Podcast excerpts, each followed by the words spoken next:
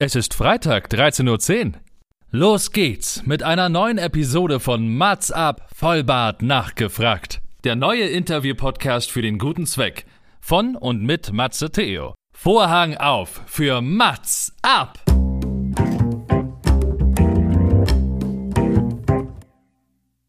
Mats ab, Vollbart nachgefragt ist noch ein neuer Interview-Podcast. Es kommen Leute zu Wort, die Matze Theo, das bin ich. interessant findet und die vorher noch nie die Gelegenheit hatten, ihre spannenden Geschichten zu erzählen. Zehn Fragen Naja, also fünf. und noch fünf. Ja, also zehn in Summe. Äh, Egal. Im Anschluss an das Gespräch verabreden sich beide zu einer guten Tat. Mats ab, Erika die Witt. Herzlich willkommen. Es ist mal wieder soweit und es wurde auch wirklich mal Zeit. Es ist wieder Freitag 13.10 Uhr. Wir warten alle aufs Wochenende. Und solltet ihr diesen Podcast auch am Montag hören, freut euch einfach auf das nächste Wochenende, weil mit dieser Stunde verkürzen wir euch eine zährige Arbeitswoche und beglücken eure Ohren mit diesem Podcast. Wer ist denn heute mein Gast? Ich muss sagen, bin ja selten aufgeregt. Heute habe ich ein bisschen Pressure, weil er ist der absolute Profi. Mein heutiger Gast ist ein Journalist der neuen Generation, der alles vereint, was zusammen gehört. Fleiß, Selbstbewusstsein, ein Gespür für Mode und natürlich ganz weit oben die Liebe für Musik und am allerwichtigsten natürlich auch ein waches Auge für Gesellschaftskritik und eine große Portion Talent. Besonders der Deutschrap hat es ihm angetan. In etlichen Formaten leiht er diesem Genre seine Stimme, seine Meinung und seine Wörter. Für das Hip-Hop-Magazin Rap.de veröffentlichte er Interviews und seine Artikel und ist unter anderem heutzutage in seinem eigenen Podcast Sinus zu hören. Er moderiert und schreibt und arbeitet, arbeitete und was also auch in Zukunft für Juice, für das Splash Festival, für Deutschlandfunk, Kultur und ich könnte endlos weitermachen, aber lassen wir uns alles mal von ihm selbst sagen. Ich sage herzlich willkommen, Alex Barbian. Hi, schön bei dir zu sein. Danke für das wahnsinnig nice Intro. Äh, ich fühle mich sehr geschmeichelt. Ich werde rot. Das kannst du ruhig sagen. Also alle Farben müssen wir, weil wir, wir müssen ja in Bildern sprechen, damit Ja, uns ja. das natürlich die ZuhörerInnen natürlich alle auch, also nicht nur Glauben abkaufen, sondern dass sie das auch miterleben können. Und manchmal in der Tat, ich muss manchmal auch ein bisschen schmunzeln. Ich bin manchmal ein bisschen mehr aufgeregt, wenn ich das Intro vorlese, weil ich natürlich dann das äh, direkte, ja, die, die Reaktion des Gastes habe, als mir die Fragen auszudenken, weil manchmal sitze ich länger an diesem Intro, weil ich denke mir immer, das muss on point sein und natürlich versucht man auch so doch ein bisschen zu schleimen, weil man will, dass der Gast es cool findet.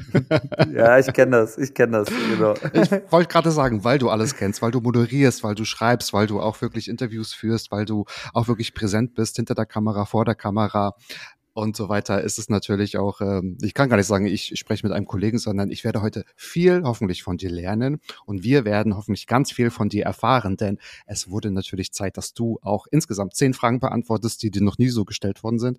Fünf hast du selbst mitgebracht und nach der Frage, ob ich irgendwas im Intro vergessen habe, was du vielleicht noch ergänzen magst, würde ich sagen, fangen wir gleich mal an. Ja, gerne. Also es gibt einen Punkt, äh, da, da kam ich kurz ins Stutzen. Die Juice als solche gibt es nur noch so halb. Ähm, die existiert als Online-Medium weiter, aber ich bin eher in der Zeit dazu verordnet, in der das Ganze noch ein Printmagazin war. Das war so quasi äh, meine, ja, meine journalistische Schullaufbahn im, Ja. im, Printbereich. Und ich vermisse Ja. es tatsächlich auch sehr, weil das, Das immer sehr schön war, das dann auch irgendwie Ja. im, im Bahnhofskiosk, äh, ja, Mhm. Ich wollte mal sagen, durchblättern ja, zu können. Ja, das war so eine Zeitung, die habe ich immer auf Reisen, weil mein Vater hatte damals ein Reiseunternehmen, da bin ich als Jugendlicher oder als Kind immer mitgefahren. Das war immer meine, äh, wir fahren mal nachts an Tankstellen ran Zeitung, so, weil dann war manchmal so geile CDs dabei und dann ist man so auf den Geschmack gekommen, beziehungsweise hat man so neue Sachen kennengelernt, die man ja früher, es wird jetzt ganz besonders, früher nicht googeln konnte, weil es halt kein keine Smartphone gab. So mega. Also alles kannst du berichtigen, was natürlich äh, vielleicht etwas anders dargestellt wurde oder was sich anders ergeben hat. Und wir möchten natürlich mit dir absolut in die Tiefe gehen. Und fangen wir mal mit deiner ersten Frage an. Und ähm, da sind wir natürlich alle sehr gespannt. Und ich glaube, die die aktuelle Folge ist gar nicht so alt, weil es gerade frisch rausgekommen. Warum machst du eigentlich ein Solo-Projekt, also dein Sinus-Podcast-Projekt? Ja, ähm, das ist also tatsächlich irgendwie basiert auf einer Idee, die natürlich nicht entstanden wäre, wenn es die Pandemie so nicht gegeben hätte. Ähm, es war nach einem relativ ereignisreichen Jahr 2019 für mich tatsächlich am Anfang irgendwie mal äh, ganz geil, so ein bisschen durchatmen zu können und sich so zu überlegen, wo will man eigentlich hin? Ähm, sieht, ist man so Moderator, Moderator? Will man eigentlich eher so an seinen journalistischen Skills feilen oder so? Und ich habe mich ja wirklich die meiste Zeit im Rap-Bereich bewegt und habe die Pandemie auch so ein bisschen genutzt, um äh, mich wieder ein bisschen breiter aufzustellen, was ähm, ja eben auch andere Genres angeht, weil ich komme eigentlich so aus dem Deutsch-Punk-Bereich und habe, ähm, bevor ich Rap gehört habe, zumindest Deutsch-Rap gehört habe, ähm, schon sehr tief gedickt in so Deutsch-Punk-Untiefen, sage ich mal.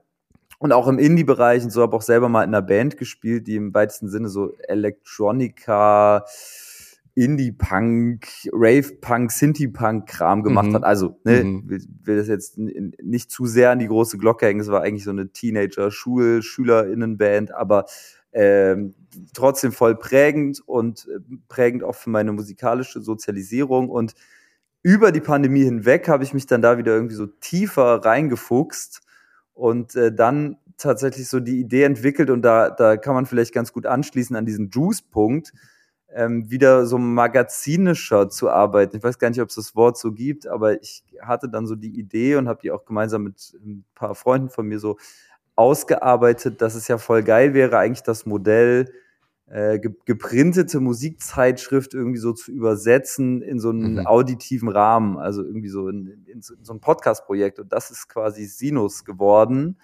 Und ich äh, traue mich in dem Kontext, vielleicht auch, weil es ein Solo-Projekt ist und ich irgendwie so alles selber mache, vom, weiß ich nicht, von der Aufnahme des Interviews, Interviewvorbereitung, so dann eh, Interviewführung, aber auch dann tatsächlich den Schnitt am Ende und so, äh, traue ich mich mehr als in den Jahren davor. Und ähm, habe zum ersten Mal englischsprachig Interviews geführt und so und äh, eben auch Interviews mit KünstlerInnen aus anderen Bereichen, die jetzt nicht klassischen Rap machen, sondern teilweise ganz anderen Kram.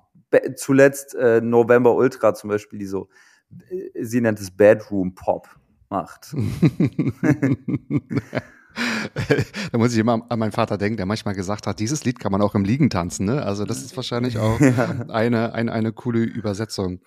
Ja, das, das hört man auch und dann hast du auch wahrscheinlich alle Erfahrungen, die du aus dieser Juice-Zeit oder auch aus anderen Zeiten ähm, dann halt auch ja ähm, erfahren hast oder die du mitgenommen hast, da wahrscheinlich auch ausleben. Du hast gesagt, du bist da ein bisschen mutiger, du bist da vielleicht auch ein bisschen freier. An welchen Momenten hast du es denn gemerkt? Also was war vielleicht so der erste Moment, wo du gedacht hast, ähm, cool, ich muss jetzt niemanden fragen, ich kann vielleicht diese Frage stellen oder das, was mir mein Gegenüber gerade gibt, ähm, super, das mache ich. Das gab es vielleicht vorher noch nicht so in diesem Gedanken, in diesem, in diesem Gefühl.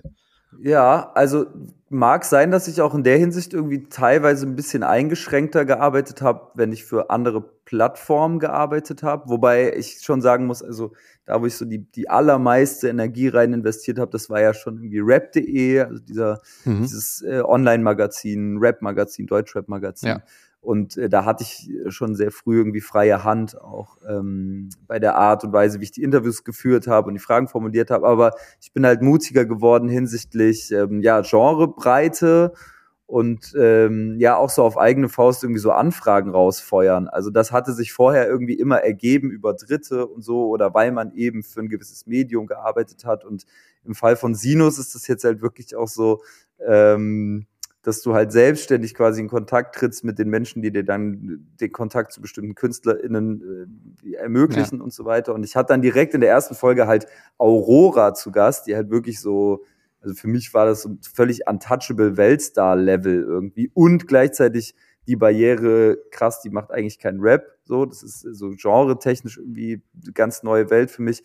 Plus ist halt ein englischsprachiges Interview, äh, mit einer mhm. Person, die selbst auch nicht im englischsprachigen Raum lebt, sondern ja in Norwegen und so weiter. Also es, es gab so diverse Barrieren, die es da zu nehmen gab und ich bin dann ganz happy gewesen, dass ich mir das zugetraut habe und als sie auch zur Verfügung stand für so ein ja, Projekt, was es eigentlich gut. noch gar nicht gab. Also es mhm. war ja mhm. so, okay, ich plane quasi einen Podcast, es soll äh, am Ende wie so ein Musikmagazin in, in vorgelesener Form mhm. wirken und da ist dann ein Baustein quasi ein Interview mit Aurora, habt ihr Bock? Und die waren so, ja, schon. Und das war zum Beispiel, äh, ja, so ein geiler Moment, weil, äh, ja, das, ähm, das, da waren die Abläufe einfach vorher ganz anders immer. Ja, Klar, das kann ich mir total vorstellen. Wie war denn so das Feedback aus der Branche? Hm, ich will nicht sagen, dass vielleicht die Deutsch-Rap-Branche enttäuscht war, aber wenn du jetzt so dein Spektrum erweitert hast, also gab es Feedback, Überraschung, also auf, auf deren Seite, dass sie gesagt haben, äh, cool. Ja, äh, mit Sicherheit, also ja, gab's schon. Ähm, ich glaube, dieses Feedback ja läuft halt so in zwei Richtungen. Ne? Also es gibt natürlich irgendwie einerseits schon Gibt die Entwicklung. anderes, ja. Voll. Mhm. Also ich, ich merke schon, sind so ein paar Leute vielleicht nicht mehr so krass hinterher wie vor ein paar Jahren, weil ich einfach ähm, ja diesen Deutschrap-Alltag auch so ein bisschen aus dem Blick verloren habe und ähm, die haben mich aber darüber irgendwie kennengelernt und da, da gab es halt die Überschneidung. Aber ich habe auch das Gefühl, und das finde ich total cool, dass man Menschen, die eigentlich ähnlich Deutschrap sozialisiert sind, beziehungsweise in den Jahren sich auch hauptsächlich mit Deutschrap befasst haben, über den Podcast und über quasi die neue Gästinnenauswahl und so auch so ein paar Scheuklappen abgelegt haben und so. Also das ist schon auch so das Feedback, was mich Ja. hin und wieder erreicht. Ja. So dass halt Leute sagen, krass, ich habe äh, ja zum ersten Mal irgendwie von der und der Künstlerin gehört und Mhm. oder von der und der Band und äh, ja, das ist jetzt in so meinen täglichen Hörkonsum irgendwie übergegangen und das ist voll geil und es war voll der gute Hinweis. Und das hat also den Effekt hast du ja im Deutschrap-Journalismus jetzt eigentlich nicht, weil die Leute, die das konsumieren, die kennen eigentlich die, äh, die, die Ja. Pappenheimer so, ne? Ja.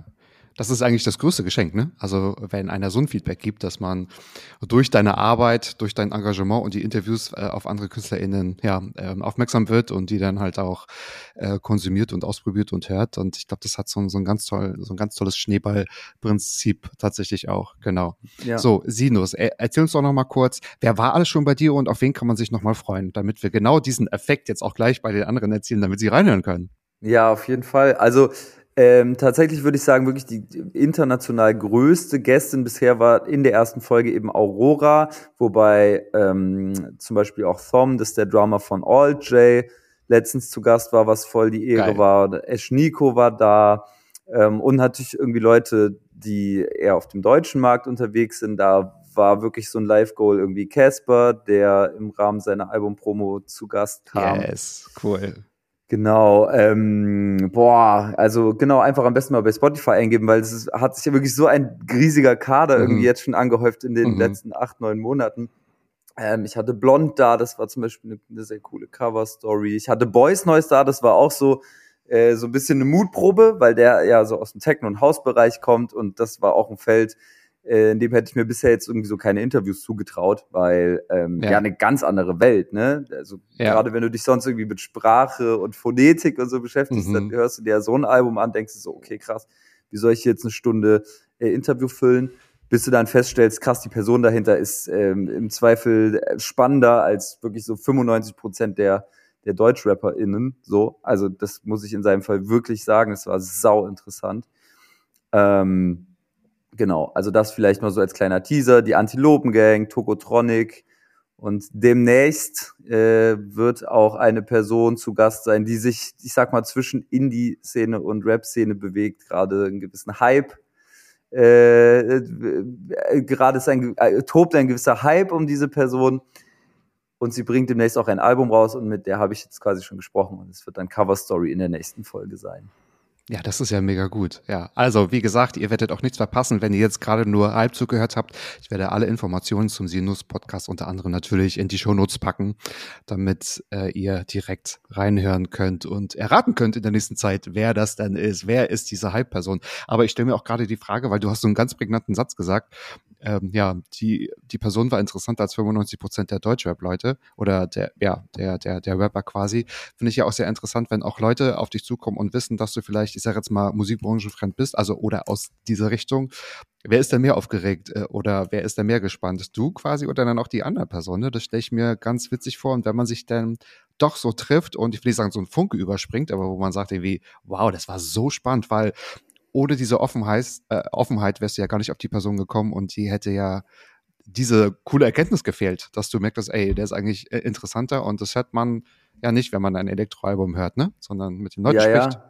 Ja, Ja, ich, ich finde es dann immer interessant, wenn man so auf die Suche nach Gemeinsamkeiten geht. Und das, Mhm. ähm, das hat mich jetzt gerade im Fall von Boys Noise dann total fasziniert, dass der eigentlich sehr ähnlich musiksozialisiert ist wie ich und auch, glaube ich, eine ähnliche Begeisterungsfähigkeit hatte für so Subkultur und Clubkultur und Ja, cool. tanzen gehen und ähm, ja, das, also, ne, der macht zwar irgendwie Techno oder, oder hausige Musik, ich würde schon sagen, für, für Techno-Verhältnisse auch recht experimentelle Sounds, weil er ja schon auch viel mit Leuten aus der äh, gerade amerikanischen Rap-Szene irgendwie zusammenarbeitet. Aber der hat halt auch überhaupt keine Scheuklappen und es war halt total spannend, so rauszukitzeln, wie der halt so sich im äh, subkulturellen Hamburg der 90er Jahre bewegt hat als Jugendlicher und wie es dann halt dazu gekommen ist, dass der am Ende halt einfach, ja, einer der krassesten DJs der Welt geworden ist, kann man ja wirklich so sagen. Mhm. Ähm, ja, und ich habe auch das Gefühl gehabt bei ihm, dass der ist ja auch logisch, liegt ja in der Natur des, des Techno-Producers, des Techno-Artists, des, des, des DJs. Der gibt halt seltener Interviews und das ist eine nicht ganz so wichtige Facette für, für seinen Karriereweg, wie im Fall von äh, den meisten DeutschrapperInnen, weil sich diese Medienlandschaft, die sich im Deutschrap gebildet hat, die nimmt schon eine sehr große Rolle ein im, im Szenegeschehen. Und Mhm. äh, das ist natürlich bei einer, bei einer Musikrichtung, die jetzt nicht auf Texten basiert, das ist was anderes, so, ne? Ähm, Ja, ja. Genau, und das, das hast du halt gemerkt, der gibt jetzt, der gibt im Zweifel ein paar weniger Interviews als äh, DeutschrapperInnen in ihrer Promophase und die sind dann halt umso geiler irgendwie. Mhm. Ja, und heißt ja auch, dass du automatisch dadurch ein ganz diverses Publikum, also deine Zuhörerschaft ja auch entwickelst, weil ja, die müssen ja offen sein und dann hört ja eine, wie du vorhin gesagt hast oder als Wunschgedanke auch formuliert hast, in ein anderes Interview rein und wird dadurch dann auch, ja, total bereichert, ne? Und Ja. talking about Gemeinsamkeiten, bei dir war Casper, bei mir war der Drummer von Casper, also der liebe Timur, zu Gast quasi, also von daher können wir uns da, ich sag jetzt mal so ansatzweise auch die Hand reichen, genau. Jetzt Voll. hast du schon einige Gäste natürlich auch ähm, gesammelt und auch wenn man Informationen sammelt über dich, ich versuche immer so ein Wortspiel aufzubauen, dann findet man relativ wenig, wenn es um das Private geht. Aber du brichst das quasi selbst so ein bisschen auf, indem du sagst, woher kommt denn eigentlich dein Sammlerfimmel? Was sammelst du und warum? Psychologisch sehr wertvoll. Also analysieren wir dich mal. Ja, genau, der Sammlerfimmel. äh, das ist so ein Gedanke, den ich seit einigen Wochen äh, ziemlich intensiv mit mir rumtrage, weil ich schon festgestellt habe, dass ich ein Typ bin, der, wenn er zum Beispiel in eine WG einzieht oder so, der sich sein Zimmer so wahnsinnig voll dekoriert und immer ein wahnsinnig volles Bücherregal hat und irgendwie einfach, ja, äh, teilweise Dinge sammelt, um sie zu sammeln. Verstehst du, wie ich meine? Also ich habe Mhm. einfach wahnsinnig viele Bücher rumstehen, die ich noch nie angerührt habe. Da habe ich noch nicht drin gelesen, die sind aber ästhetisch und die musste ich unbedingt haben. Und das ist ja eigentlich wirklich eine, eine lächerliche Angewohnheit fast schon. Ähm, ähnlich ist das mit Platten. Ich äh, höre natürlich Musik am liebsten über Platten, aber was ich hier an Platten rumstehen habe, äh, sprengt inzwischen wirklich jeglichen Rahmen. Viele sind noch original verpackt und da muss ich mir dann schon äh, die, die, die Selbstkritik sozusagen gefallen lassen, ähm, dass ich dann sicherlich teilweise die eine oder andere auch aus so einer komischen Sammlerleidenschaft heraus gekauft habe. So, ich habe denselben Hang auch bei Klamotten und so. Ich habe in letzter Zeit sehr viel darüber nachgedacht und äh, gerade in den Jahren, in denen ich in WGs gelebt habe, auch immer wieder festgestellt, so krass, es gibt echt Menschen und vielleicht sind die einfach selbstsicherer oder mehr bei sich. Die brauchen das halt nicht so. Die, die dekorieren sich ihre Zimmer halt nicht so krass und die sammeln auch nichts und die haben halt so, hätten die Chance quasi übermorgen auszuziehen, weil die müssten einfach so zwei Kisten vollpacken und so und die haben trotzdem super nices Leben, so. Und das ist irgendwie so ein weirder Gedanke, den trage ich mit mir rum und der fiel mir vor allen Dingen gerade ein, weil ich hier halt irgendwie neben meinem Bücher- und Plattenregal sitze und ich da, ähm, ja, ich das immer so ganz penibel sortiere und ich finde das ja fast selbst ein bisschen lächerlich so. Ich meine, gut, dass dir das auffällt und man dir das nie sagen muss oder so, aber einige Ja. haben ja so einen Sammlerfimmel, weil sie nichts wegschmeißen können, aber bei dir ist es, dass du das wahrscheinlich immer neu konsumierst. K könntest du, also du meinst es auch gerade auch wichtig, du sortierst das. Das habe ich allerdings auch gemacht. Ich habe nicht viele Bücher, also weil ich jetzt keine Bücher sammle, aber ich habe die, ich guck mal gerade so schräg rüber, auch sortiert nach Größe. Also es geht ja immer von rechts nach links so absteigen Ja. quasi. Ja. Bei Platten spielt das gar keine Rolle. Aber kannst du mir sagen, wie viele Platten du hast auf, auf Schlag oder ist das Das kann ich dir nicht sagen, aber ich würde sagen, boah, zwischen Ist vier- vierstellig? Zwischen Nee, 4 und dreistellig? 500. Ja, Mhm. krass. Mhm. Okay. Ja, Ja. sowas. Werden halt Ja, auch stetig mehr, ne? Also so, Mhm. du kannst mich jetzt nicht, kannst mich jetzt nicht an einem Nachmittag nach Kreuzberg schicken und ich komme ohne Platte zurück. Also es wird schon immer irgendwie passieren. So. Okay, Klamotten, Bücher und äh, Platten. Äh, Platten tatsächlich. Ich meine, das ist ja auch alles äh, platzkonsumierend, ne? Also da kannst du ja nicht endlos, also ja. Sind keine Briefmarken, sind keine Briefmarken und es nervt auf jeden Fall damit umzusehen, äh, umzuziehen, vor allen Dingen mit Platten halt, ne? Okay.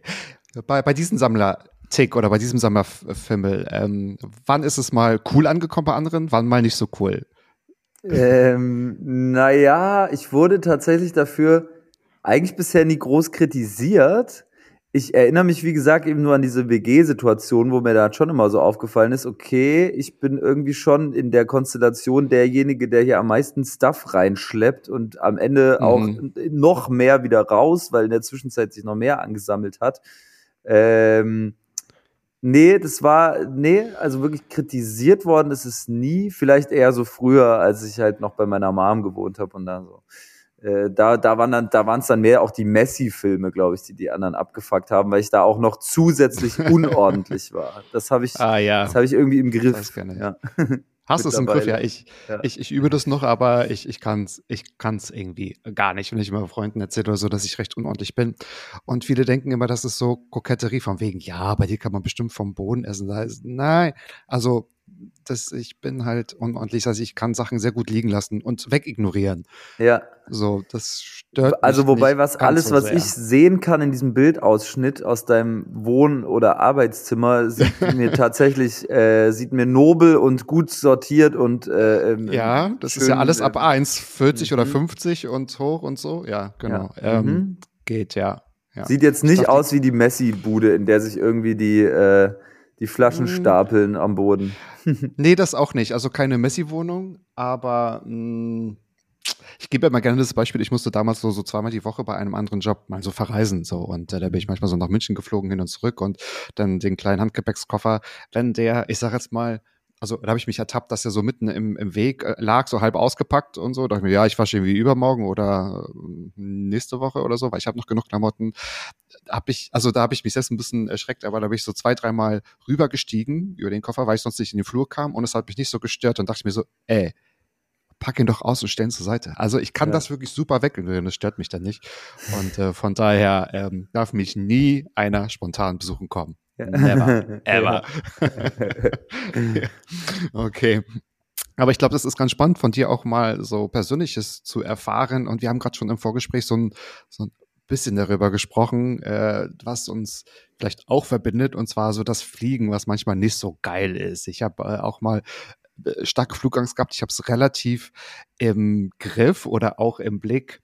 Du gar nicht so sehr. Wie behindert dich denn das Fliegen? Ist auch deine dritte Story, wo du, glaube ich, auch um ein paar Sachen berichten kannst, ja. Was, Ja. was ist da los? Ja. Ja, voll. Ich, als ich jetzt gerade über Eigenarten nachgedacht habe, kam mir das direkt in den Sinn, weil ich oft mit Menschen über Flugangst spreche.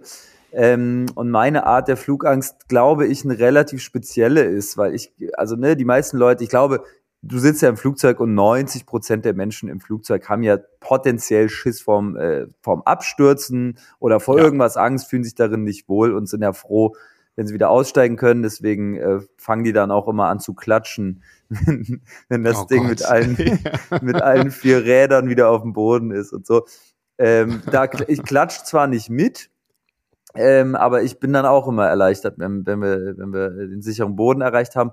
Und meine Angst im Flugzeug ist viel weniger eine Angst vorm Abstürzen, als einfach die Angst vor diesem, du sitzt in diesem, in dieser komischen Weltraumkapsel und egal was passiert, mindestens zweieinhalb Stunden lang bleibt diese Kacktür zu. Und ich glaube, äh, ich habe meine Klaustrophobie, die wirklich über die Jahre auch immer schlimmer geworden ist, äh, beim Fliegen entdeckt und die hat dann äh, vom Fliegen ausgehend auch auf andere Bereiche meines Lebens irgendwie so ähm, äh, Besitz ergriffen, sag ich mal. Also ich heißt wirklich Fahrstuhl oder Fahrstuhl? Fahrstuhl ist schlimm, aber es ist, es ist schwer zu erklären. Es sind irgendwie Situationen, ähm, die besonders so, einen formellen Rahmen haben, äh, in, in geschlossenen Räumen. Die gehen mir irgendwie nicht, die, die, die, die gehen mir, die, die schlagen mir auf die Psyche, so. Okay, ja. Ähm, Bestes Beispiel, ich bin nicht oft dort, aber dann gibt's ja doch hin und wieder irgendwie Anlässe, die Kirche, ähm, wo ich ganz krasse Beklemmungen krieg, die ich nicht erklären kann, aber ich denke jederzeit so, fuck, was ist eigentlich, wenn ich mich übergeben muss und so, wo ist der Weg, wo ich, wo ich rauskomme und so. Äh, ganz komische Filme und so ähnlich habe ich es auch tatsächlich in der Uni erlebt. Wow. Ähm, wo ich mich dann tatsächlich immer gerne in die Nähe der Tür gesetzt habe und sowas. Also wirklich äh, so, ne, ist schwer zu mhm. erklären, mhm. aber ich glaube, es sind mhm. schon so klaustrophobische Züge und die erreichen quasi ihr, ihr maximales Level ja. in Flugzeugen. Mhm. Kannst du auf Konzerte gehen? Also kannst du in, in der Mitte einer Crowd stehen? Ja, das äh, ironischerweise das, geht das schon. Okay. Deswegen, mhm. deswegen irgendwie mh, hm, die Erkenntnis, dass je formeller sowas abläuft oder je, je mehr man irgendwie so angeguckt wird oder so, desto schwerer tue ich mich damit. Ähm, ja, es ist, es ist verflucht, verflixt. Ich kann es dir nicht erklären. Also beim Flugzeug natürlich schon. Das, du bist ja wirklich de facto eingesperrt so. Richtig, ähm, genau. Aber in, in ja. Kirchen und Hörsälen, das kann ich dir nicht erklären. Das müsste ein Psychologe mir erklären. Ja. ja. An Kirche habe ich auch gerade gedacht, die sind ja eh, eh, also zügig und kalt und große Fenster. Da hätte ich jetzt, glaube ich, eher das Gefühl, dass man da ganz schnell irgendwie rauskommt. Mhm. Aber ja, äh, man kann sich da natürlich sehr schwer äh, reinversetzen. Und äh, du hast ja jetzt auch zur Pandemiezeit, glaube ich, deinen Bachelor gemacht in Geschichte und Publizistik. Wie ist denn so die Verteidigung der Arbeit in einem geschlossenen Raum? Das ist, glaube ich, so ein Moment, oder? Das kann ich mir so vorstellen. So alle gucken nicht an, dann ist der Raum vielleicht auch zu, weil anderen nicht zuhören dürfen. Ja. Der ist vielleicht nicht voll bepackt mit ganz vielen Leuten, aber ähm, ja. Machst du da irgendwas dagegen? Also arbeitest du da an dir oder ist es das, was dich noch behindert, wo du sagst, na, das habe ich irgendwo auf der Liste, ich weiß gerade nicht, wie ich damit umgehen soll? Doch, das, daran arbeite ich schon. Ähm, das hat sich tatsächlich über die Jahre, ist das irgendwie tatsächlich auch alles schon ein bisschen entspannter geworden. Äh, ich habe mich da viel drüber unterhalten mit Freundinnen und Freunden, die sich so ein bisschen auskennen, die halt dann selber in Psychologiestudien waren und so, ne? Oder ja, die selber hm, Psychologie ja. studiert haben oder, oder, oder das, das zu der Zeit getan haben. Ähm, ja, und es behindert mich jetzt tatsächlich im, im Alltag ja äh, wenig bis kaum. Ich steige selten wirklich, in Flugzeuge ja. äh, und habe inzwischen auch, glaube ich, ein ganz gutes Verhältnis zu dieser komischen Phobie, weil ich mir zumindest einreden kann, so, ey, das ist gerade voll lächerlich. Der, was, was, sind das für Filme? Und weiß ich, nehme mich da selber nicht so ganz ernst dann. So. Ja. Und, aber ey, das hilft, ne? Ja, das soll man ja selten. machen. ja. Mhm. ja. Siehst du. Ja, ja, ja, nee, aber das, das, das, soll man ja machen, die Angst relativieren, weil jetzt vielleicht abgesehen im Flugzeug, obwohl da ist ja auch eigentlich statistisch gesehen, ne, ähm, herrscht da keine Lebensgefahr tatsächlich auch, genau. Hängt das, also hast du deine Freundinnen mal gefragt, die aus dem Psychologiebereich kommen, ob das mit dem Sammelfimmel irgendwie zusammenhängt oder wie das zusammenhängen könnte? Wäre vielleicht auch nochmal ganz spannend, wow. das mal zu analysieren. Ja. Also, liebe PsychologInnen da draußen, schickt uns doch mal bitte ein Profil, eine Case Study zu diesen ja. eben genannten Faktoren. Nee, Spaß, aber wer weiß, vielleicht gibt's ja da irgendwie einen klitzekleinen Zusammenhang. Das kann sein, hm. wobei ich glaube, also aber macht wenig der, Sinn. Der Sammlerfimmel, der, der, der, genau, der ist so ein bisschen so, der zieht sich seit der Kindheit, glaube ich, durch oder seit der frühen Jugendzeit. Und ähm, diese Beklemmungsgefühle und so, die kann ich auf ein ähm, Ereignis in meinem Leben relativ gut zurückführen über das will ich nicht so gerne sprechen. Okay, aber, aber macht, okay, dann hängt es nicht zusammen. Das würde ich sagen, das, das hat seinen Ursprung auf jeden Fall dort, ja. Genau. Also einfach was, eine, genau, ja, ja. Ja, ja. Vielleicht ein Ursprung, äh, was wir auch noch nicht gehört haben oder worüber du auch noch nicht so wirklich gesprochen hast, ist tatsächlich dein großer Fußballbezug, ähm, von dem man gar nicht so viel erkennt. Und da gehen wir vielleicht doch noch mal eine kleine Runde zurück in deine Kindheit. Ich glaube, da, da, da kommt das tatsächlich her, oder? Du hast einen relativ großen Bezug zu Fußball. Ähm, ja. Weiß man kaum. Warum? Was ist da los? Ja, mag daran liegen, dass ich irgendwie ähm, anders als die aller, allermeisten Menschen mit einem starken Fußballbezug nie so meinen Stammverein hatte, aber einen sehr starken Bezug zum Fußball und vor allen Dingen zur Fußball-Fankultur. Also das ist irgendwie okay, so wie mich, cool. so wie mich ja diverse äh, subkulturelle Strömungen und Jugendkulturen irgendwie immer so magisch, magnetisch angezogen haben, was eben bei gerade so dieser Ultras-Kultur irgendwie auch so. Ähm, und ich habe halt äh, zum Glück äh, in meiner Kindheit immer wieder die Möglichkeit bekommen, durch meinen Vater so zu Fußballspielen zu fahren. Also einfach, weil der auch ähm, ein krasser Fußballfan war, haben wir schon sehr früh diverse Stadien in Deutschland bereist. Das war immer so das Vater-Sohn-Ding irgendwie. Weißt du, dass wir uns, also auch wirklich bis rein in die Regionalliga und so, wir haben uns irgendwie alles angeschaut. Und ich hatte eigentlich tatsächlich die Chance, mir früh irgendwie einen Verein zu suchen. Ist aber nie so richtig passiert. Also klar habe ich immer mit, mit, mit verschiedenen Vereinen sympathisiert und fand andere von vornherein irgendwie sau langweilig oder so.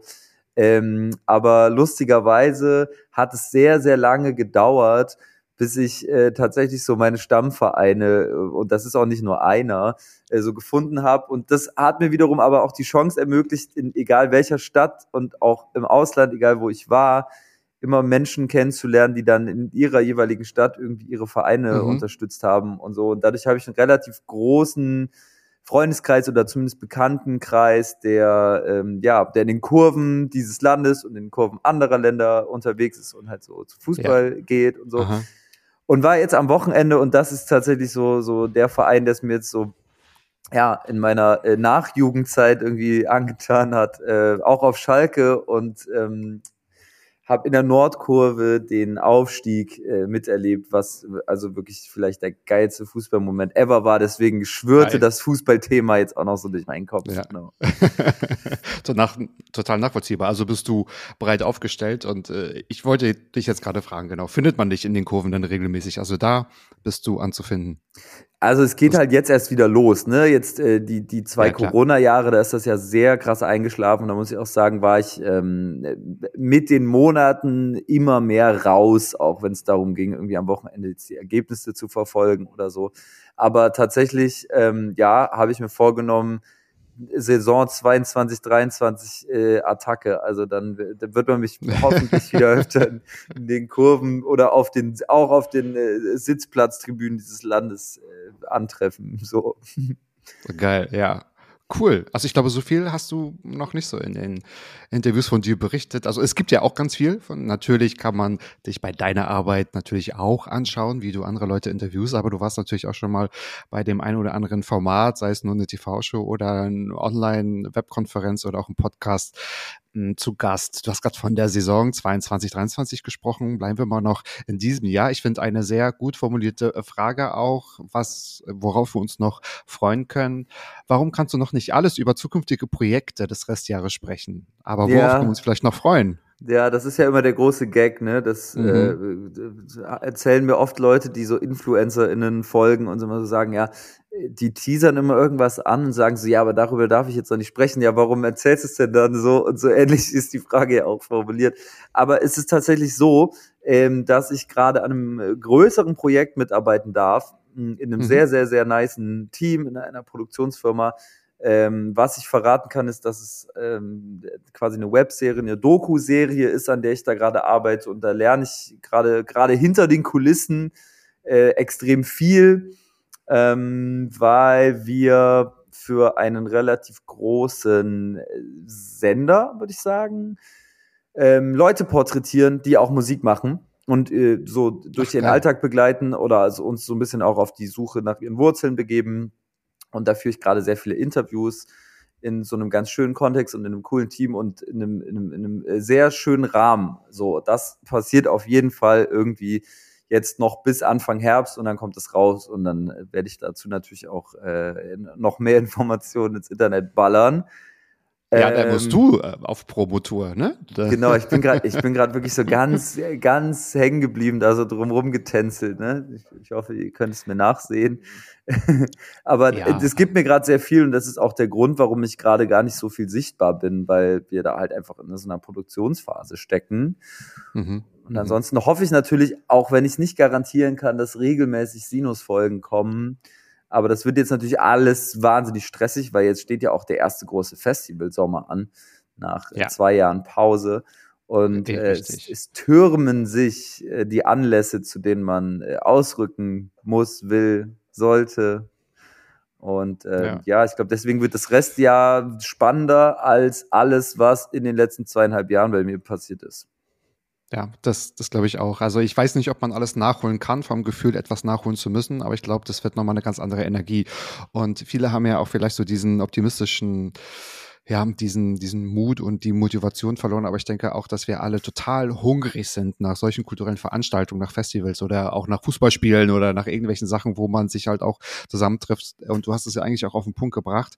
Wenn man nicht dabei ist und nicht aktiv teilnehmen kann, wie man es vielleicht kennt, dann interessiert man sich vielleicht auch nicht mal so dafür. Ne? Also, wie du gesagt hast, ich habe keine Fußballergebnisse mehr irgendwie nachgeschaut, weil es ja dann auch um das Gefühl geht, dort äh, Teil dessen auch äh, zu sein. Und ich glaube, ja. du hast in einem Interview auch mal gesagt, Anfang der Pandemie, also 2020, ähm, hast du gemerkt, äh, oh fuck, was mache ich eigentlich? Ich habe noch nie so wenig über Deutschrap oder über Musik gesprochen und das muss man irgendwie auch nachholen. Also ich glaube, das Gefühl ist irgendwie da und das Bedürfnis und ich denke, dass alle jetzt auch inhaltlich contentmäßig an die zehren werden, weil wir das alles natürlich ähm, wieder so wie vorher erleben wollen, vielleicht auch irgendwie anders und besser. Ich kann mir vorstellen, da muss, glaube ich, dein Kalender freigefickt werden, damit das also auch Platz findet, oder? Ja, ja. ja. Das, ist, das ist cool. Ja, also zumindest ist es wirklich so gewesen, dass in den letzten zwei Jahren äh, im Kalender halt voll viele Lücken waren und das war ja auch irgendwie mhm. mal angenehm und auch irgendwie äh, ja, hat auch, hat auch gut getan. Aber jetzt ist wirklich so, dass man so Monate im Voraus so Termine planen muss und so. Und ich merke schon krass, okay, irgendwas hat sich jetzt am gesellschaftlichen Grundrauschen mal wieder verändert, weil äh, das ja. wäre sonst nicht so. Ja, und ja. Ähm, ja, es ist aber ich, na klar, also das ist ja auch wichtig, irgendwie mal wieder rauszukommen, irgendwie so aus. Genau, wir wollen das ja auch alle. Und ich denke, es gibt auch keinen Weg mehr zurück. Also da jetzt immer mehr Lockerungen auch tatsächlich anstehen. Ja. Ähm, das kann man jetzt natürlich auch nochmal differenzierter betrachten, aber wir bleiben jetzt mal bei dem, ja, bei der, bei dieser optimistischen Sichtweise und äh, ich denke, da werden wir das alles nochmal äh, definitiv auch nachholen. Spannend, ja. Also dann ja. musst du ja quasi Ende des Jahres nochmal wiederkommen. Also das müssen wir auf jeden Fall ja. mit begleiten. Und der einfache Teil, so wie dein erstes Halbjahr, ist jetzt quasi vorbei, weil das waren deine Fragen, die du ja kanntest, weil du sie mitgebracht hast. Ja. Und jetzt bin ich mal dein Restjahr und gebe dir die anderen fünf Fragen, die du noch nicht kennst und ich bin gespannt. Und sag mir bitte hinterher gerne, ob es mir überhaupt gelungen ist, die einzigartige Fragen zu stellen. Ich habe mir wirklich den Kopf zerbrochen, aber im positiven Sinne. Der erste Gedanke oder meine erste Frage ist, und ich würde gerne jetzt beim Deutschweb bleiben. Was meinst du, kann man Deutschweb differenzierter betrachten, wenn man selbst keinen Web macht? Wow, das ist eine gute Frage. Ähm, wenn man selbst keinen Rap macht. Ja, ich denke schon. Ich denke schon, weil wenn du selber rappst, natürlich hast du dann einen ganz anderen Bezug ähm, mhm. zum, äh, zum Schreibprozess als solchen und auch zur Szene, weil du ja Gefahr läufst, krasser zu babbeln als eine Person, die außen steht und von außen drauf guckt. Ähm, es gibt allerdings auch natürlich Gegenbeispiele. Also wir haben ja vorhin schon von Casper gesprochen. Der ist mhm. ja nicht nur einer der geilsten Rapper in Deutschland und einer mit der, sage ich mal, lupenreinsten Legacy, sondern ja auch ähm, immer wahnsinnig informiert, was in der Szene so passiert. Und bei dem habe ich immer das ja. Gefühl, dass der ziemlich vorbehaltsfrei sich alles reinzieht und äh, fast schon Musik wissenschaftlich betrachtet. Und damit mhm. ist er natürlich wirklich das, das Gegenbeispiel davon. Aber ich glaube, äh, je neutraler, desto besser. Und deswegen ist es auch besser, wenn du selber nicht rappst. Plus Journalist in sein, äh, gerade im Bereich Deutschrap und selber rappen schließt sich fast gegenseitig aus, weil du nicht verreißen darfst, weil sonst immer jemand ankommt und sagt, na, wie jetzt, äh, mein Flow, äh, ja. ich hab hier, bin hier gestolpert, hör dir mal deine Scheiße da an, so, ne? Ja. Ähm, das ist auf jeden Fall auch, auch so ein Learning, glaube ich. Da bin ich auch ganz froh, dass ich nicht mal irgendwann mhm. gerappt habe. Mhm. Ist vielleicht auch befreiender, ne? so dass man da wirklich ganz straight in das Interview gehen kann. Und weil du diesen Satz schon mal in einem, in einem Interview gesagt hast, bin ich auch darauf gekommen und dachte mir nur, natürlich kann ich die Frage stellen, ob es auf der gegenüberliegenden Seite Vorbehalte gibt, wenn man weiß, irgendwie, der hat gar nichts mit Web zu tun, weil er keinen Web macht. Dachte mir so, es könnte keine einzigartige Frage sein. Deswegen war der Gedanke interessant dass man das differenzierter betrachten kann oder mhm. neutraler ist jetzt das falsche Wort, aber genau natürlich ein äh, richtiger äh, Punkt. Sieht im Sport wahrscheinlich manchmal anders aus. Ne? Da ist wahrscheinlich so, dass die, die Akzeptanz denn wahrscheinlich manchmal ähm, nicht so gegeben, wenn man nicht aus diesem Bereich vielleicht äh, kommt. Deswegen sind auch immer die Hälfte der Sportkommentatoren, äh, Kommentat KommentatorInnen so, wahrscheinlich ehemalige SpielerInnen, aber ähm, so macht es natürlich auch Sinn. Und ich denke, dass, ähm, ja, ich versuche gerade so ein Gefühl auszudrücken, aber dass ihr das wahrscheinlich auch geholfen hat, so wie, wie du sagst, von wegen, ah, Gott sei Dank können wir vielleicht auch über ein unangenehmes Thema reden oder das so ein bisschen wirklich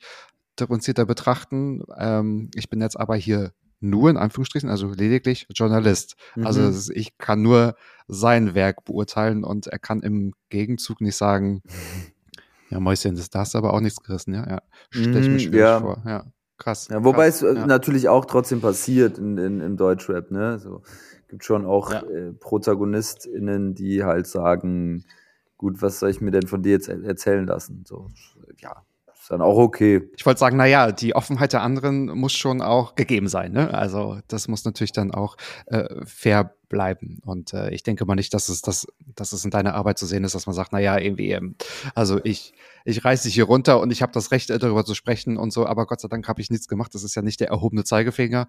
Aber ich denke mir, das ist tatsächlich also von Interviewerseite her ein ganz spannender Punkt wahrscheinlich auch.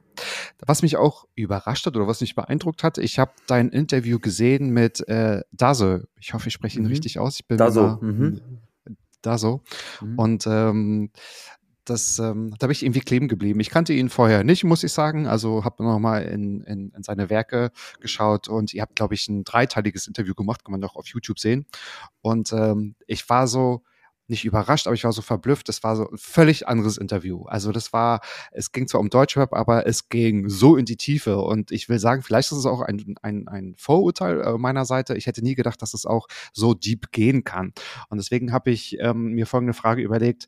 Wie offen ist eigentlich Deutschrap für Mental Health und Inklusion? Weil da hat er ja äh, so ganz offen über Ängste und über ja persönliche Lows und Highs gesprochen, wo, wo ich gedacht habe, das ist ja eigentlich, also für mich ist das ein absolutes Aufklärungsvideo.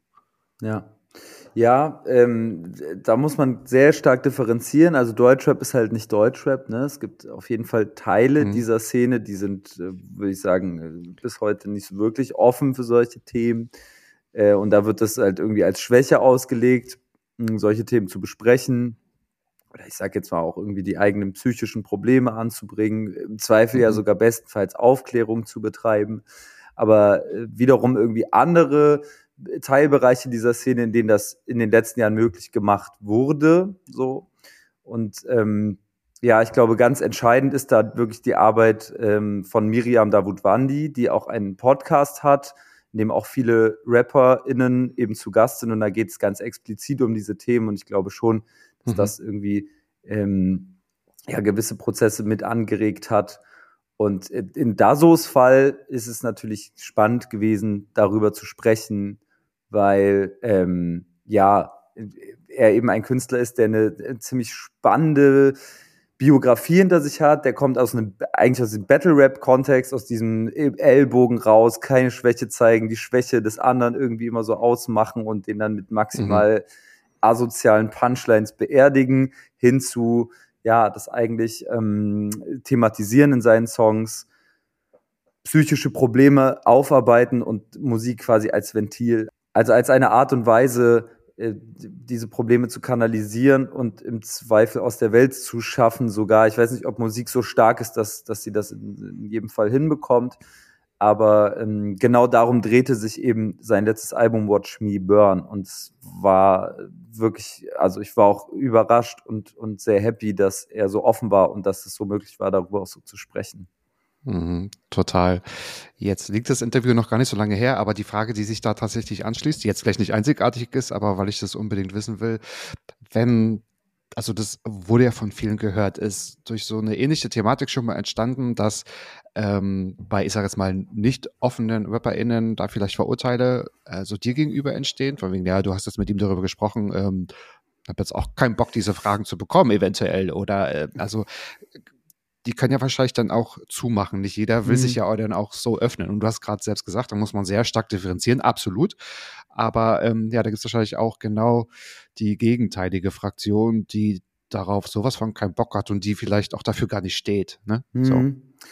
Ja, ja, total. Ich würde jetzt halt aber auch, also würde jetzt nicht behaupten, dass das so mein, äh, mein, mein Flaggschiff-Thema ist, mit dem ich so in jedes Interview reingehe. Also das, ähm, das hatte sich jetzt nur wirklich einfach bei da so sehr stark angeboten, weil das ganze mhm. Album äh, um solche Themen mhm. da, damals mhm. gekreist hat. Aber äh, klar gibt es natürlich, also äh, oft tatsächlich auch selber Momente erlebt, so in denen man so ein bisschen aneinander vorbeigeredet hat weil Menschen, mit denen ich gesprochen habe, quasi, oder also äh, in diesen Interviewsituationen, ähm, nicht so richtig bereit waren, äh, ja, über, über persönliche ja. Schwächen zu reden.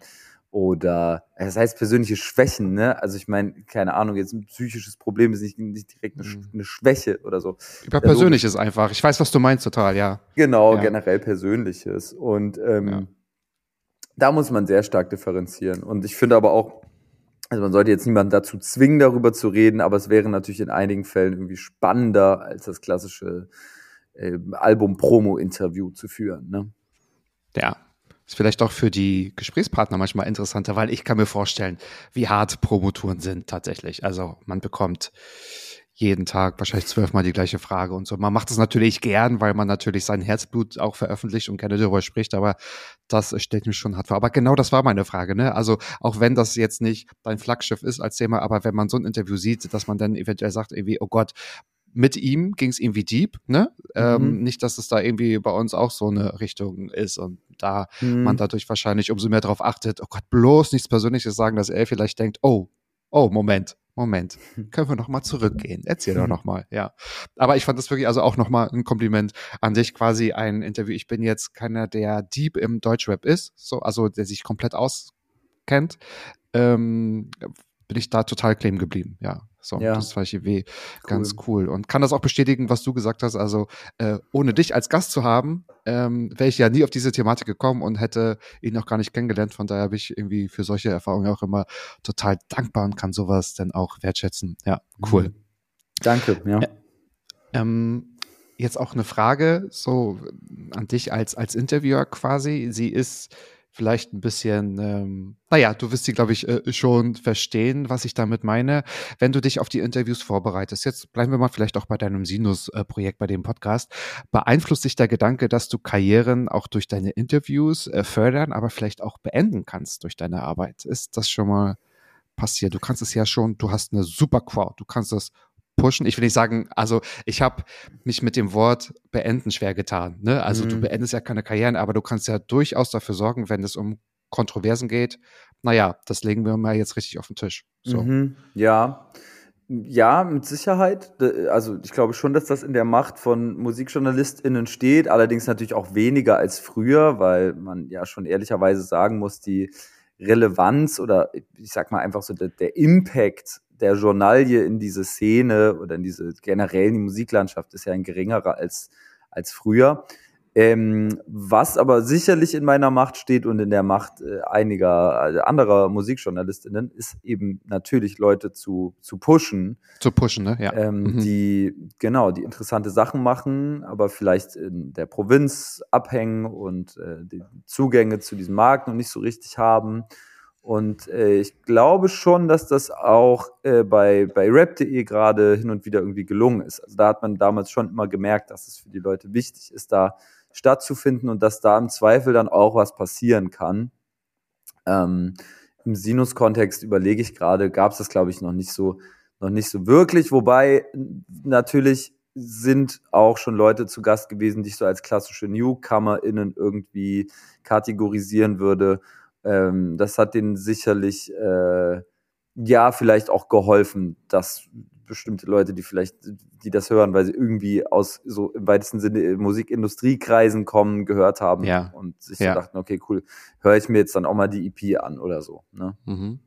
Ist schon mal irgendjemand auf die zugekommen und hat gesagt, du hast mich gepusht durch dein Interview. Egal jetzt, ob damals im Print oder so. Also ähm, das ist wahrscheinlich auch schwierig anzunehmen, aber ist wahrscheinlich auch ein cooles Gefühl. Wer, wer ist das? Vielleicht kannst du es ja sagen oder so. Ja. Es, äh also natürlich, es gab schon solche Gespräche, ähm, aber ich überlege, also was es eigentlich öfter gibt, und das finde ich dann irgendwie ist auch immer rührend, ist, wenn halt Leute sagen, da möchte ich jetzt eigentlich auch gar keine Namen nennen, mir fällt jetzt auch niemand so richtig konkret ein. Ein Künstler habe ich vor Augen, aber den will ich jetzt gar nicht so name droppen.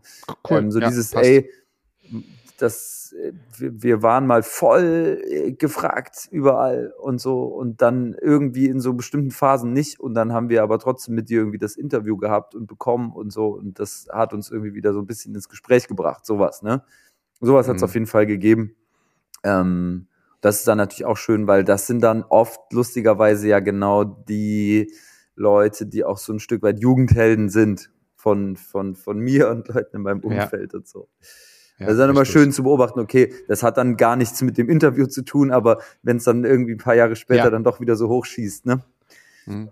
Und genau deswegen fand ich diese Frage so spannend, weil als ich die formuliert habe, dachte ich mir so, da steckt so vieles dahinter. Das hat ja mh, hm, jetzt nichts mit deiner Interviewer-Qualität zu tun, Also jetzt erstmal, wenn es jetzt darum geht, dass jetzt man bringt sich wieder ins Gespräch und es hat auch irgendwas mit Macht zu tun, aber weil man halt früher, weil es natürlich jetzt mehrere gibt und früher gab es halt nur so, so zwei, drei große Verlage und wenn die was veröffentlicht haben oder nicht veröffentlicht haben, dann waren die wirklich immer wegweisend. Ja. Und ähm, halt auch das jetzt nicht so als Macht zu nutzen, sondern auch einfach als äh, wir haben hier die Möglichkeit oder die Chance, das, äh, den, den KonsumentInnen, sag ich mal, das zur Verfügung zu stellen. Ja, und Mhm. wenn sowas dann entsteht, das kann man ja nicht als direktes mh, Kompliment nehmen, aber sagen irgendwie, ja, das habe ich irgendwie mit verursacht. Also da hat man schon irgendwie so eine kleine Verantwortung, ne? Das ist schon, glaube ich, ganz cool, was man da Ja, macht. Ja. voll. Aber man darf die, glaube ich, auch nicht überbewerten, Mhm. weil, ähm, ma- ja, wie gesagt, ne, also ich glaube. Das bringt, glaube ich, man- Druck, oder? Ja. Ja, man, das würde vielleicht auch Druck bringen, aber also A bin ich jetzt nicht Roos, der einfach größer ist, ne? Und ich bin auch äh, nicht der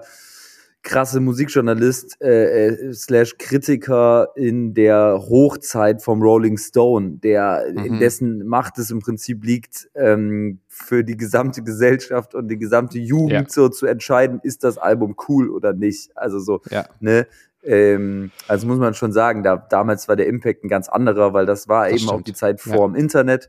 Heutzutage, äh, das ist oft besprochen worden, ähm, sind halt KünstlerInnen am Ende dann doch irgendwie ihre, ihr eigenes Medium. Da ist so eine einordnende Rezension am Rande oder das ein oder andere Interview sicherlich schönes Beiwerk.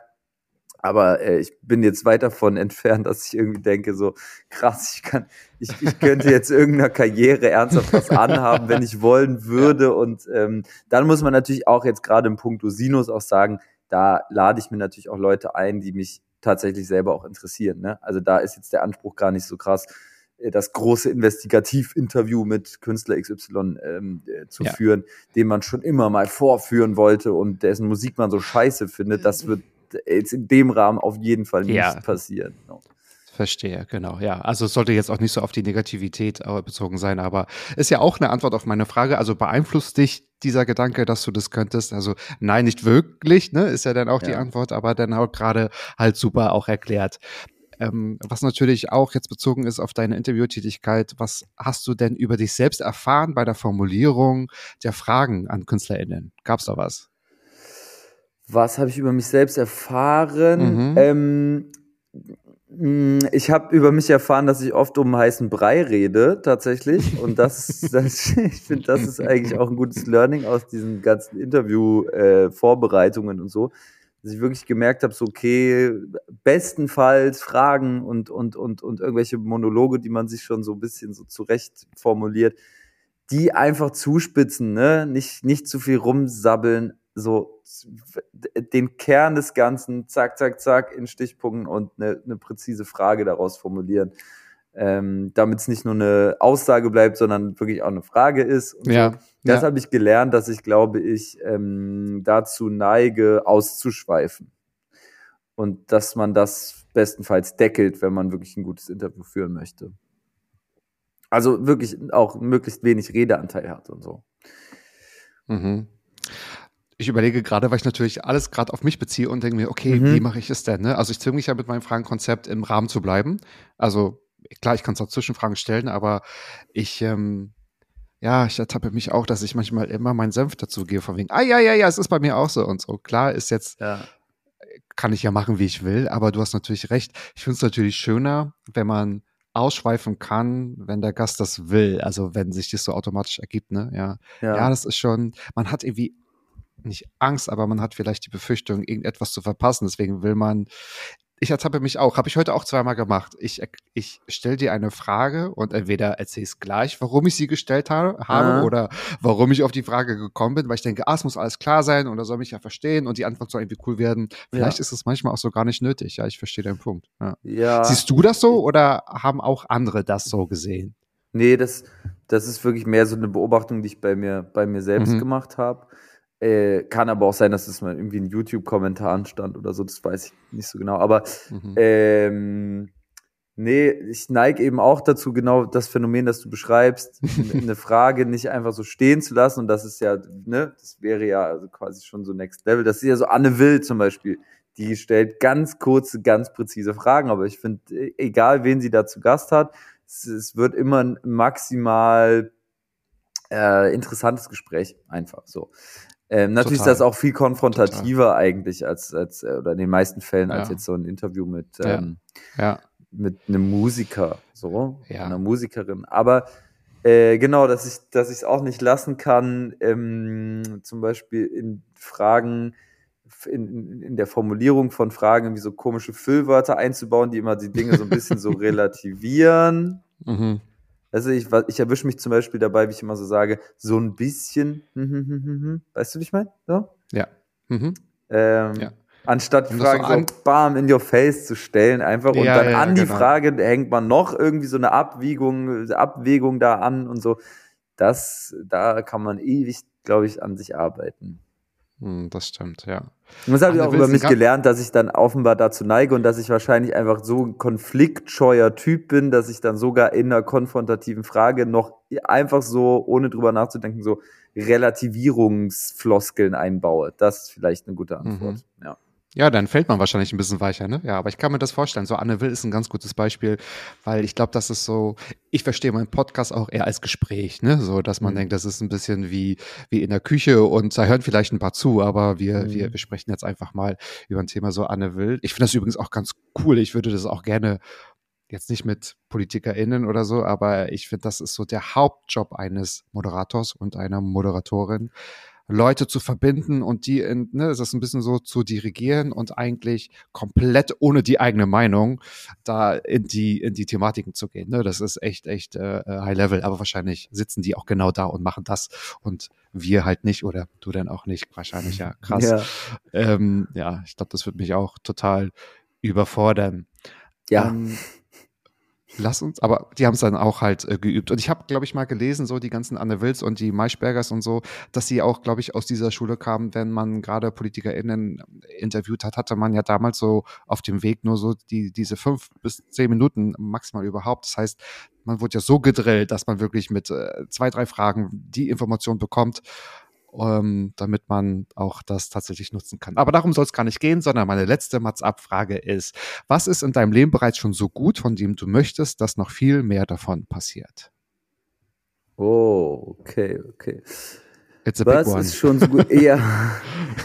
ähm, ja, tatsächlich habe ich äh, gerade in den letzten Jahren so viele tolle Leute irgendwie kennengelernt, äh, die, die das, die den Alltag so krass bereichern. Natürlich allen voran so meine Freundin, aber also Ja. darüber hinausgehend so viele super interessante Leute und ich glaube, das ist ein wahnsinniges Privileg, ähm, dass, dass man irgendwie so ein, so ein Netzwerk hat an Be Bekanntschaften, aber eben auch FreundInnen und äh, Leuten, mit denen das dann teilweise irgendwie auch auf einer beruflichen Ebene passiert und Leute, mit denen das in einem rein privaten Kontext passiert und äh, davon darf es durchaus noch mehr Leute geben. Also, ne, einfach so co coole Personen, äh, Ja. die, die ein, die, die einen irgendwie ähm, ja auch irgendwie dazu zwingen, sich nicht so komisch einzugraben in irgendeiner Bubble und in irgendeinem Mindset, sondern die einen immer wieder so herausfordern und so. Ich glaube, da, also es mag jetzt eine Standardantwort sein, aber äh, ich glaube, gute Leute im Umfeld davon kann es irgendwie nicht genug geben. Und ich Mhm. bin sehr dankbar dafür, dass ich ähm, ja wie auch die Chance hatte, so ähm, den mehr oder weniger wirklich einfach den Beruf zu machen, den ich gerne machen wollte und da dann irgendwie auch noch auf so viele geile Leute zu treffen und habe manchmal das Gefühl, ich kann das gar nicht so richtig zurückgeben. So, ähm, Mhm. Ja. weißt du? Also ich will, es gibt einfach viele Leute, denen, denen ich, denen ich gerne öfter signalisieren würde, dass es FreundInnen von mir sind. So. Die hören ja zu und kann sich ja jeder für sich jetzt auch ja. rausziehen, ne? So. Genau, voll. Ja. Also ich, ich, Ja. Grüße alle. Und wenn ich manchmal ein Idiot bin oder so, dann, ähm, dann tut's mir leid.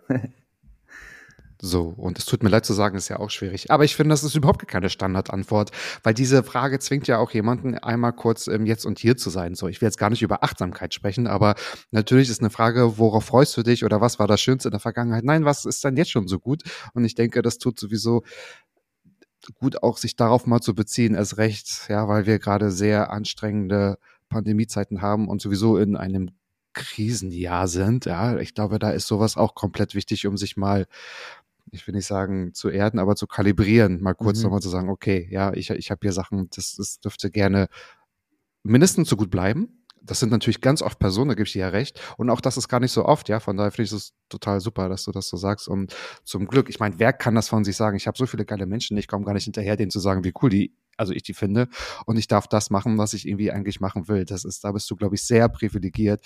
Ja. Und das ist natürlich total super zu hören. Und ich denke, das merkt man auch dann auch immer, wenn man dann nach außen tritt und die Arbeit zeigt. Das ist ein absoluter Mehrgewinn tatsächlich auch. Ja, ja. Ja, genau. Okay, dann, dann bleibe ich bei dieser Antwort und ich äh, Ja, klar. auch, genau. Das ist äh, das, das, äh, genau. Es sind es sind wirklich wahnsinnig viele tolle Leute. Es ist einfach krass. Ja. Das ist, ja, es ist krass und es ist auch deine Antwort, ist ja auch dann deine Wahrheit, ne? Von daher ist das auch total, total cool und in Ordnung. Und das sind immer die kleinen Dinge. Also die Frage, die ist übrigens, das ist die letzte Mats-Abfrage, die ist immer bei allen gleich. Und es hat Okay, ja. kaum Mhm. einer was anderes geantwortet. Ähm, wie, ähm, ja, und ähm, mein geiles Auto oder so, gar nicht. Also jeder Mhm. besinnt sich dann kurz und denkt sich, oh, da muss ich mal kurz drüber nachdenken. Meine geilen Und- Platten, ey. Davon darfst du durchaus noch mehr geben. Naja, davon wird's ja, Ja. mehr, genau. Du gehst einmal raus, dann, dann sind wieder auch ein äh, paar mehr, ja. Aber keiner sagt irgendwas Materielles. Oder ich find's immer, das ist übrigens den Gästen manchmal unangenehm, weil wenn die überlegen und sagen, oh, es ist ganz viel, und dann sage ich, wie geil ist das denn, wenn es ganz viel ist? Das ist doch toll. Mhm. Und das soll eigentlich dieser Moment auch hervorbringen und bewirken. Ja. Ja. Die indirekte elfte Mats-Abfrage ist ja eigentlich, die ich eingangs schon erwähnt habe, ist es mir denn überhaupt gelungen, mit meinen fünf Fragen die einzigartige Fragen zu stellen? Ja, finde ich schon, finde ich schon. War ich, du hast mich wirklich zum Nachdenken äh, gebracht, tatsächlich. Hätte ich so auch gar nicht gedacht, weil ich wirklich, äh, wirklich gu gute Fragen dabei. Und ähm, die sind mir alle so auch nie gestellt worden.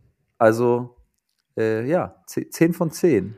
Gerne wieder. Zehn von zehn. Ja, also absolut. Und ja, liebe NachfolgerInnen, die ihr bald den Alex zu Gast habt, das müsst ihr mir erstmal nachmachen. Nee, das war natürlich total, total super, mit einer Person zu sprechen, die so Musikfanat ist und auch sowieso allen Subkulturen irgendwie so viel Herzblut schenkt. Und das, finde ich, sieht man, hört man und liest man dir an, wenn das jetzt auch ein richtiger Satz war. Ich bin mir noch gar nicht so sicher. Von daher, ich werde alles Wichtige von dir in die Shownotes packen, damit auch gar nichts vergessen wird und äh, freue mich total, dass du mein Gast gewesen bist.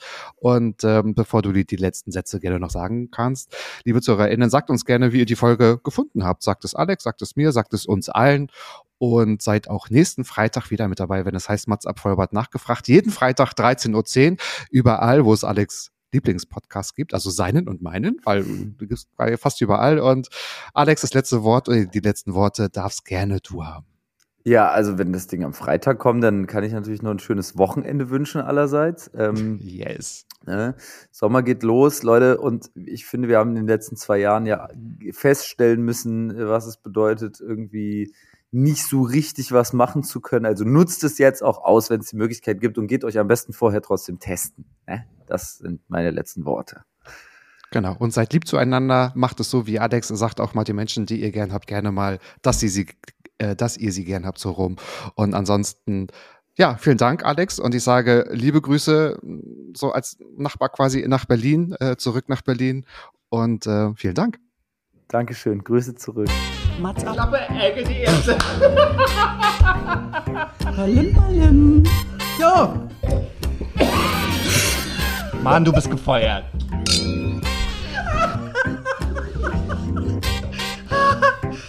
Ich war noch in der Probesaal. Mats ab.